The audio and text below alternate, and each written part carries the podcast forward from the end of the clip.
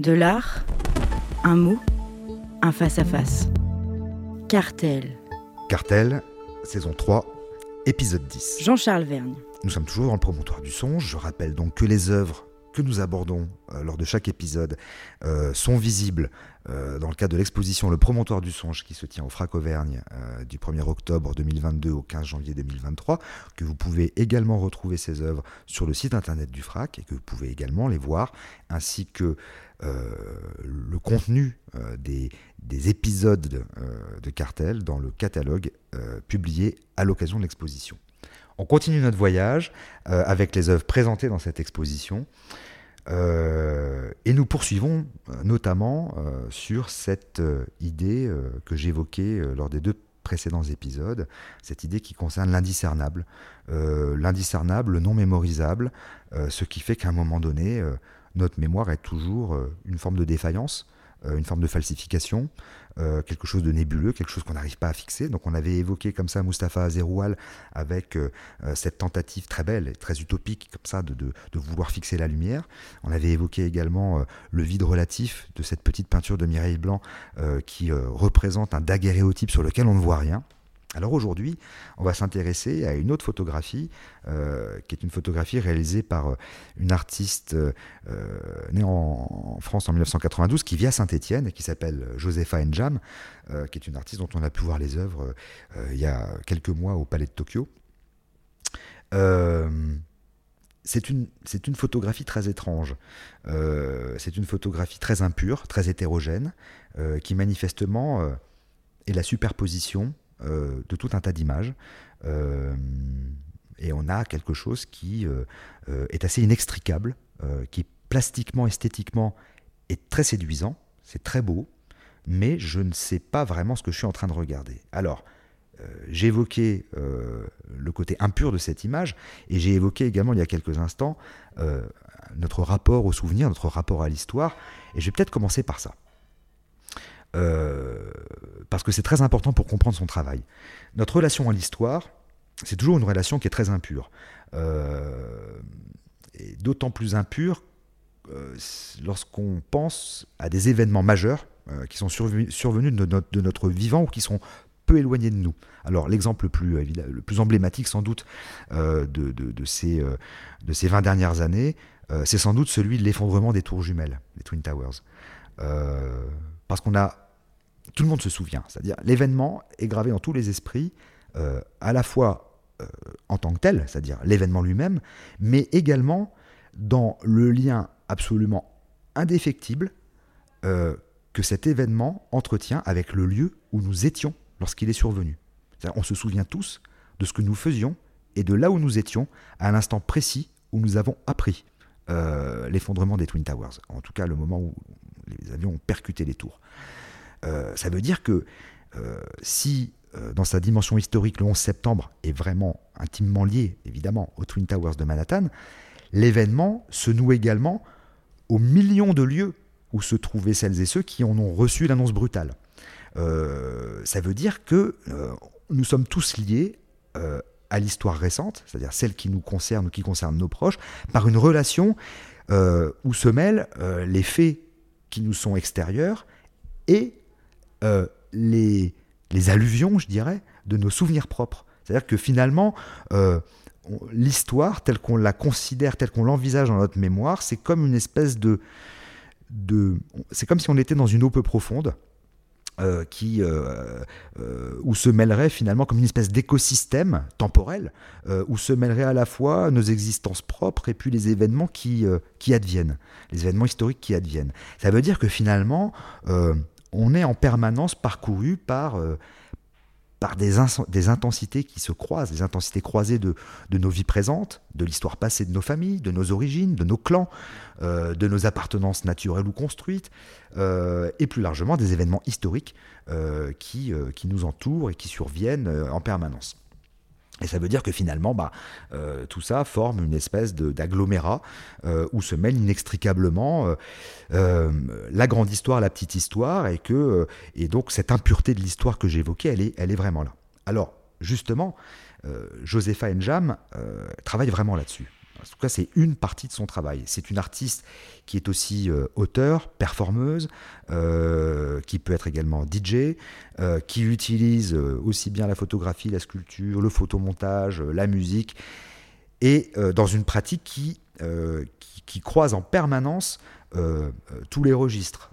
l'histoire de l'art, l'histoire des sciences, les mythes, la philosophie, ses archives familiales propres, et tout ça est croisés, hybridés, assemblés, superposés, euh, et ça donne au final des compositions euh, qui sont faites d'éléments très hétérogènes euh, et qui lui permettent en fait de mener une réflexion et de mettre en perspective les discours un peu manichéens qu'on peut entendre sur l'origine, sur l'identité, sur la race et sur toutes les formes de classification hâtive qu'on voudrait mettre là-dessus. Euh, donc dans ces œuvres, on va trouver des évocations euh, qui concernent à la fois euh, la mythologie africaine, les rituels ancestraux, le symbolisme religieux, la science-fiction, des choses qui viennent de, son, de, son, de sa propre histoire d'enfance, et tout ça. Donc ça, c'est une espèce de, de euh, de grandes bibliothèques ou de, grandes, grandes archives euh, iconographiques euh, dont le foisonnement va produire des images qui sont des images complexes dans lesquelles on va trouver une, intrication de sujets très très divers. La photographie qui m'intéresse aujourd'hui et qui est exposée donc dans le promontoire du songe, c'est une œuvre qui s'intitule A Crossing of Independences. Euh, c'est-à-dire un croisement d'indépendance. Alors quand je vois cette œuvre, qu'est-ce que je vois? Euh, C'est une photographie qui mesure 60 cm par, euh, par 1m20. la première chose qui m'apparaît, ce sont des éléments semi-organiques, et en réalité je vais très rapidement les identifier comme étant des, des détails de coraux, de récifs coralliens. Je suis donc manifestement sous l'eau. En même temps, c'est une photographie qui est nimbée euh, de luminosité. Il y a notamment des, euh, diffractions lumineuses qui tirent vers le, jaune orangé, qui parcourent la surface de manière longitudinale.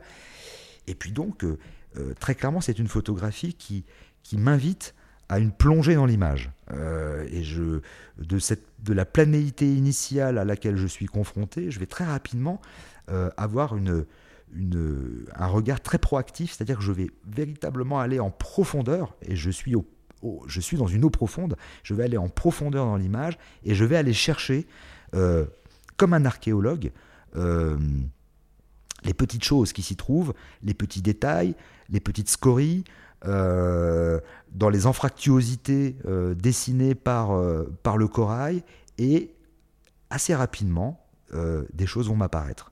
Je vais voir des visages, euh, des visages qui parfois sont tout petits, qui parfois euh, prennent euh, une place telle que je ne les avais pas vus parce que finalement ils étaient tellement présents qu'ils étaient noyés dans la masse, dans la masse corallienne de, ces récifs subaquatiques que j'étais en train de regarder. Mais je vais voir apparaître comme ça des visages, un œil, un groupe de personnages, et je m'aperçois finalement donc que cette, euh, cette photographie est un assemblage de sources différentes, de sources diverses, de sources hétéroclites, et qui sont à la fois d'ailleurs des, sources politiques ou des sources personnelles, et qui baignent dans cette espèce d'irisation cristalline, dans cette espèce de bain océanique que j'évoquais. Donc on a un amalgame de coraux, de méduses, on a des anémones, et puis dans ces anfractuosités organiques apparaissent comme ça des images intimes et des figures historiques.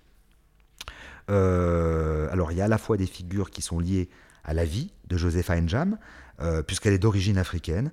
Euh, et donc on va, je vais énoncer un certain nombre de personnages qui, sont présents dans cette photographie et qui sont intimement liés à l'histoire de l'Afrique et à une, certaine histoire de l'Afrique. Donc on a des personnages historiques et puis qui sont des personnages qui ont vraiment participé à la fondation de, l'identité de, cet artiste, qui ont euh, vraiment contribué à, faire vibrer ses créations euh, au timbre d'une conscience politique affirmée, hein, parce que c'est vraiment une artiste qui est politiquement euh, très engagée. donc on a, on a ces, récifs coralliens. Donc je rappelle d'ailleurs que le corail c'est coupant, hein, c'est pas anodin, et il faut pas non plus oublier que le corail c'est un, c'est un lointain cousin des méduses. Euh, et que le corail se nourrit euh, par la capture de proie. Donc le fait d'avoir utilisé ce motif pour y dissimuler des figures politiques et historiques, évidemment, euh, ça fait sens. Les choses sont pas là, sont pas là par hasard, bien évidemment. Alors qu'est-ce que je vois dans cette photo? Eh bien, je vais distinguer le père de l'artiste, qui se trouve en bas à gauche de l'image. Je vais voir en bas à droite un groupe d'indépendantistes algériens. je vais voir un peu plus loin au centre, sur la droite, euh, la figure de Thomas Sankara. Alors je rappelle, Thomas Sankara, euh, c'était un, militaire, un officier euh, révolutionnaire marxiste, tiers-mondiste, qui a été, en 1983, le premier président du Burkina Faso. c'est une personnalité extrêmement importante parce qu'il a, il a mené une politique d'émancipation et de développement, de lutte contre la corruption et de libération des femmes. Et il a été abattu en 1987 euh, lors d'un coup d'État euh, instigé par, euh, par Blaise Compaoré.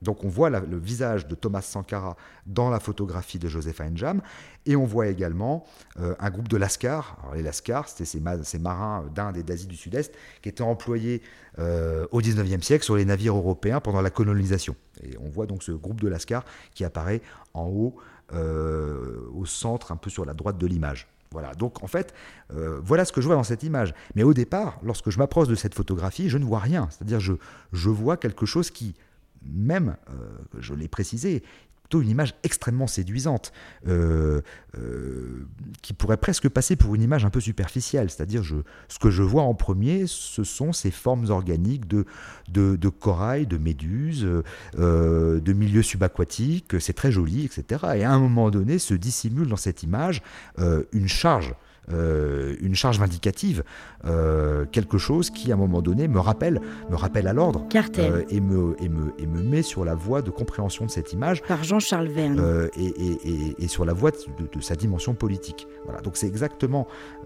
c'est vraiment le, thème qui parcourt la saison 3 de Cartel, hein. c'est cette, cette idée que il faut regarder et il faut regarder mieux. À retrouver en téléchargement sur toutes les plateformes de podcast.